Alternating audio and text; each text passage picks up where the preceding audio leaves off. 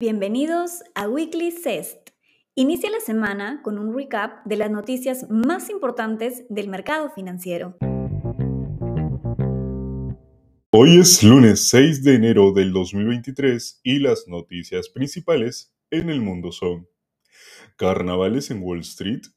La semana pasada, Estados Unidos experimentó una de las mayores alzas de tasas, gracias al optimismo sobre la política monetaria de la Reserva Federal de Estados Unidos. Sin embargo, Powell en su discurso del miércoles pasado enfatizó que esta última subida de tasas no es una victoria contra la inflación, ya que la misión es regresar al rango meta de 2%, descartando un recorte de tasas para este año, debido a que la inflación en algunos sectores persiste alto y debe asegurar toda la economía. No obstante, la lucha para reducir la inflación aún no ha terminado, pues se espera que en las próximas reuniones de marzo y mayo el Banco Central ajuste las tasas con un rango entre 5% y 5.25%, terminando un ciclo alcista. Por nuestro lado, creemos que la Reserva Federal se mantendrá lo suficientemente restrictivo, esto para dejar que la inflación siga regulándose y que la economía tenga el crecimiento debido.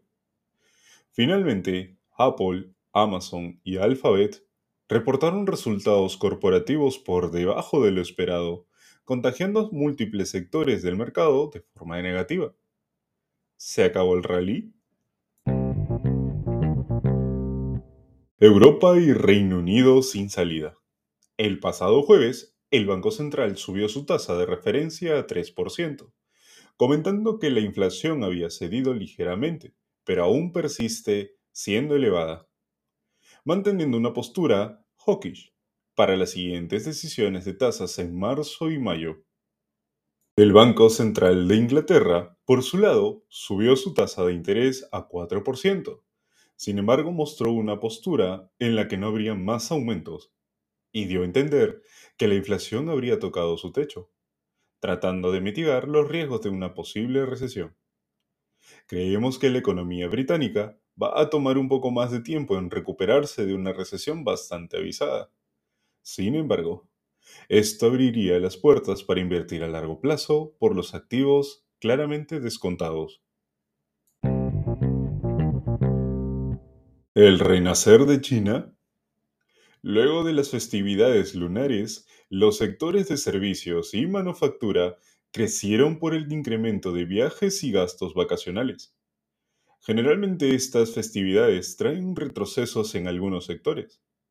No obstante, este año no fue el caso, debido a la reducción de políticas de COVID.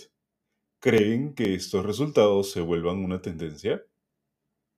Por último, estimado inversionista, a pesar de tener signos alentadores de una caída sostenida de la inflación y una probabilidad de que la economía estadounidense no caiga en recesión durante la primera mitad del año, aún es latente.